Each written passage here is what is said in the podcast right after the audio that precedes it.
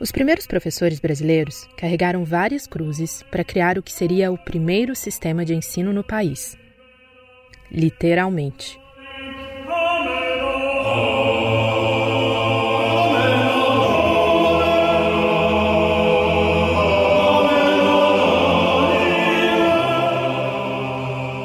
Os jesuítas chegaram na selvagem costa brasileira em 1549, com a missão de catequizar e converter os nativos.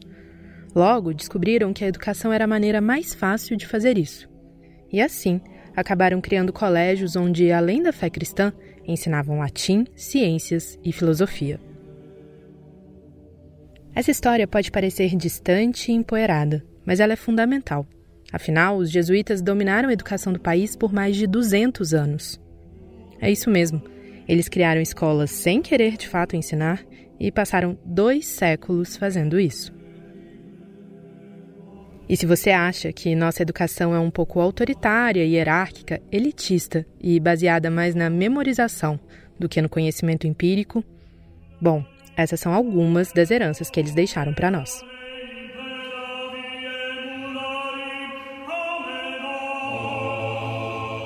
Nessa segunda temporada do Folha na Sala, a gente resolveu olhar para trás para entender o presente. Para isso, preparamos episódios especiais, nos quais vamos contar sobre a vida e o trabalho de professores que marcaram a história da educação no Brasil. Quem inaugura essa saga é um jovem padre basco que chegou com os primeiros jesuítas. Aprendeu tupi para conseguir ensinar português e acabou se tornando professor. No meio disso tudo, quase foi comido vivo. Literalmente. Hoje a gente vai falar sobre Juan Spicuelta Navarro, aquele que pode ter sido o primeiro professor do Brasil. Eu sou Juliana Deodoro e te conto essa história.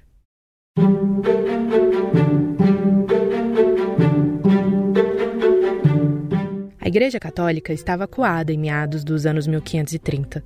A reforma protestante avançava pelos países e uma das estratégias para sair das cordas foi criar a Companhia de Jesus. A ordem tinha como missão levar a palavra do cristianismo a todos os povos, o que na época significava desbravar o novo mundo.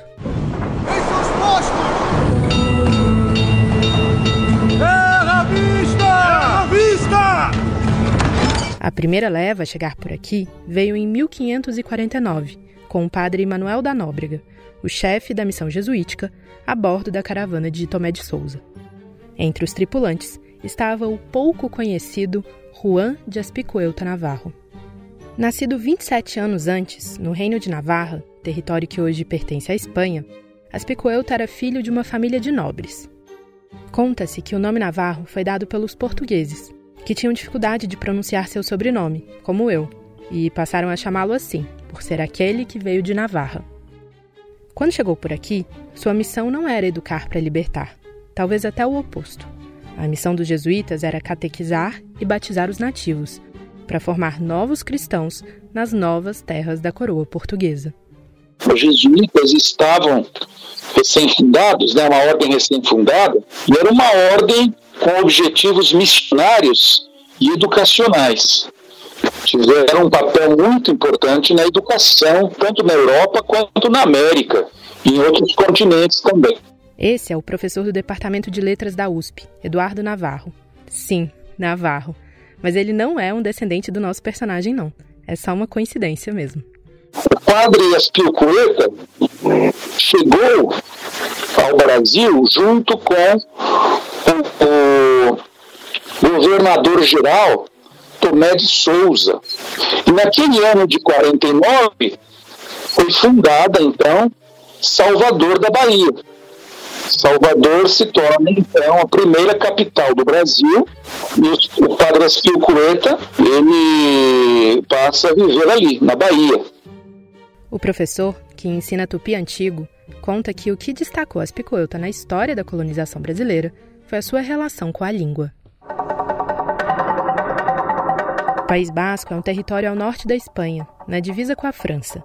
Não tem nenhuma semelhança com nenhum dos dois países, tem uma cultura própria e um idioma único, não latino, o que foi bastante útil na jornada de Aspecuelto pelo Brasil. O basco Beste pilo bat daukaz, euskaraz ikasia dira, gehien bat guk amaizkuntza, E o tupi? para eu essa placa já não dá. Ora moi potar tu panha engari. Tem algumas semelhanças gramaticais, e Aspicuelta foi o primeiro padre a entender os indígenas e aprender a língua, o que lhe abriu muitas portas. Pouco tempo ele já tinha, já estava falando a língua e já ouvia confissões de língua, o que era uma coisa notável. Você sabe que naquela época havia confissões por meio de intérpretes, porque muitos jesuítas não sabiam, não conseguiam entender a língua. Aqueles que conseguiam entender, eles serviam de intérpretes dos padres. E o padre Navarro, padre Aspilcoeta, ele passa a escrever, então, com o alfabeto latino. Logo eh, no começo mesmo, ele traduz já para o, o tupi as orações do Pai Nosso, traduz assim, elementos da, da fé cristã, passa também a usar né, o conhecimento que tinha da língua para alfabetizar os índios como professor. Então, de modo que foi um, pega letra, ele foi praticamente o primeiro professor jesuíta do Brasil, porque ele sabia a língua dos índios, não é?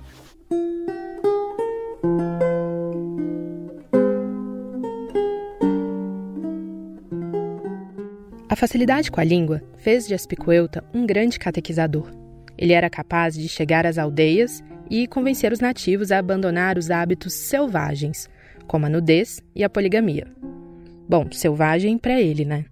Um costume muito especial chocava muito o jovem padre. Em uma carta escrita aos colegas de Coimbra, em 1550, ele conta.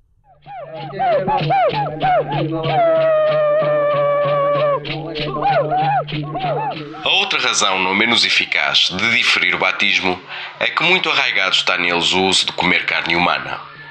Gasto grande parte do tempo em repreender esse vício. Replicam alguns que comem somente as velhas, Outros dizem que seus antepassados comeram e que eles devem comer carne humana. Dizem outros que é um modo usual de vingarem-se e que os seus contrários praticam o mesmo a respeito deles e que eu não deveria arrancar-lhes este seu alimento.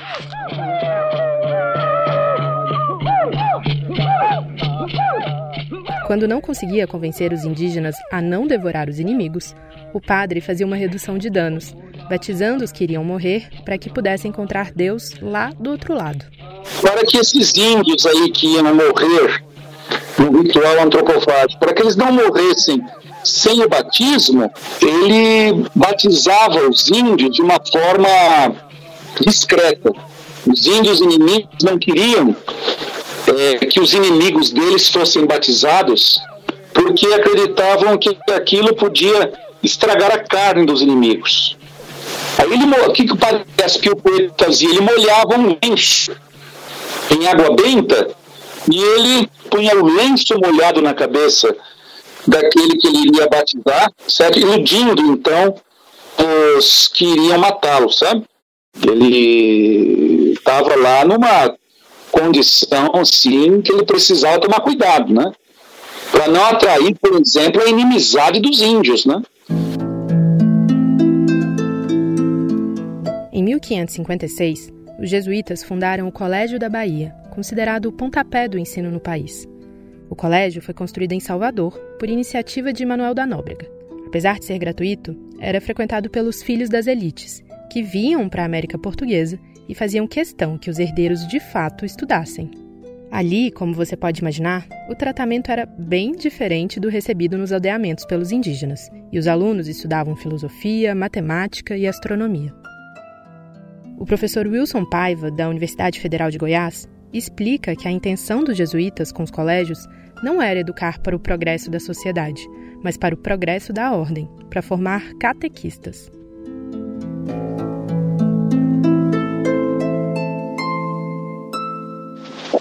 O que eu acho interessante é que a coroa não queria estabelecimento de colégios. Né?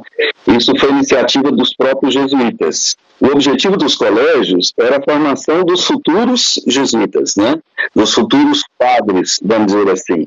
Depois é que começaram a abrir as portas para os filhos de nobres, porque os nobres queriam que os seus filhos também participassem da cultura. A, então, a formação do colégio em si tinha esse objetivo, de formar futuros padres. Mas o que ele estava fazendo era estabelecer ou criar já o, o, a, o sistema de educação que nós herdamos aqui no Brasil. Os colégios ainda tiveram um importante papel na educação das crianças. Os jesuítas perceberam que era mais fácil reproduzir a doutrina por elas, que mostravam menos resistência às novas crenças, do que tentar convencer os adultos.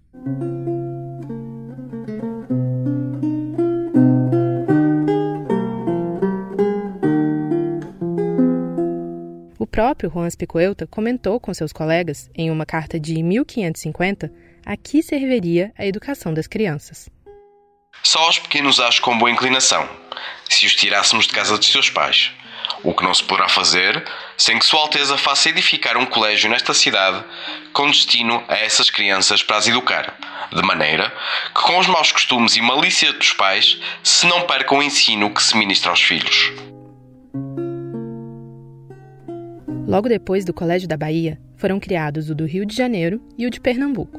Os jesuítas se espalharam pelo país e se fortaleceram, a ponto de influenciarem também na formação da estrutura social, administrativa e produtiva da sociedade brasileira da época. Segundo o professor Wilson Paiva, é possível dizer que, até hoje, alguns traços da educação jesuítica aparecem nas salas de aula.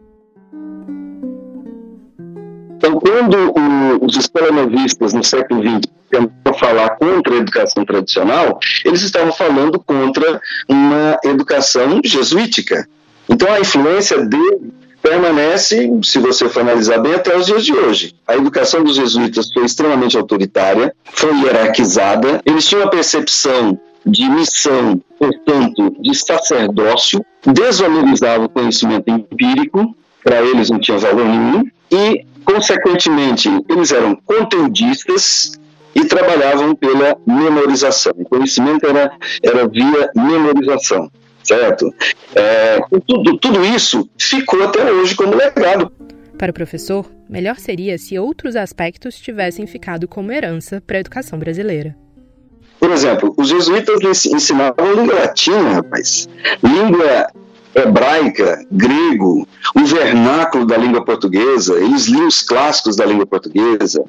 Na filosofia, eles estudavam os clássicos também da filosofia, né? Cícero, Quintiliano, eles estudavam isso, além de ler as escrituras sagradas, evidentemente. Além disso, ensinavam música, artes, você está entendendo? Então, esse conteúdo que nós chamamos de uma retomada das sete artes liberais, aquela lá da Idade Média, esse legado, isso não ficou.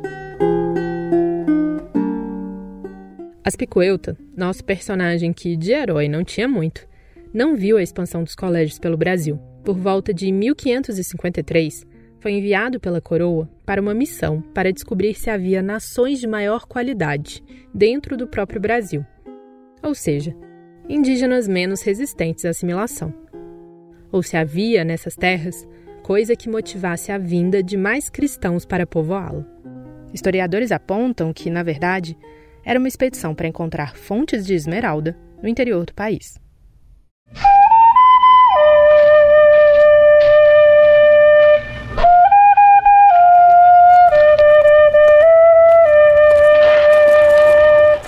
Padre e mais 12 homens partiram de Porto Seguro mato adentro até alcançarem o Vale do Jequitinhonha e o Rio São Francisco, em Minas Gerais. Foi mais de um ano e meio de viagem, 350 léguas, quase 1.700 quilômetros, com um detalhe. Aspicuelta era conhecido por fazer seus trajetos descalço. No caminho, encontraram animais ferozes, índios canibais que queriam comê-los, malária, sede, fome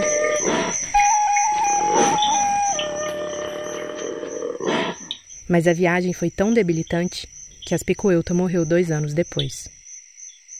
Os jesuítas, no entanto, permaneceram no Brasil até o século XVIII, quando foram expulsos de Portugal e seus territórios pelo Marquês de Pombal. Já o legado deles na educação, esse sobreviveu por muito mais tempo.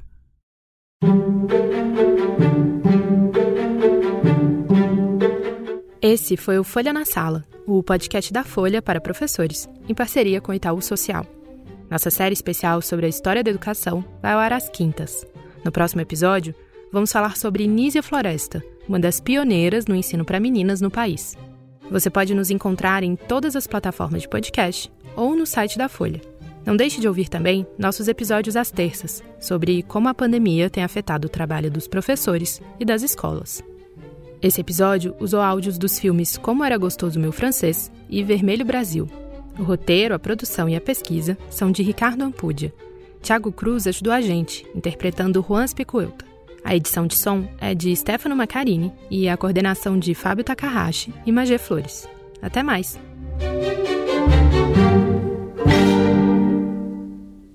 Para tecer uma educação de qualidade, é preciso entrelaçar bons fios. O Polo, ambiente de formação do Itaú Social, valoriza os saberes, o diálogo e a troca de experiências. Conheça mais sobre o Polo em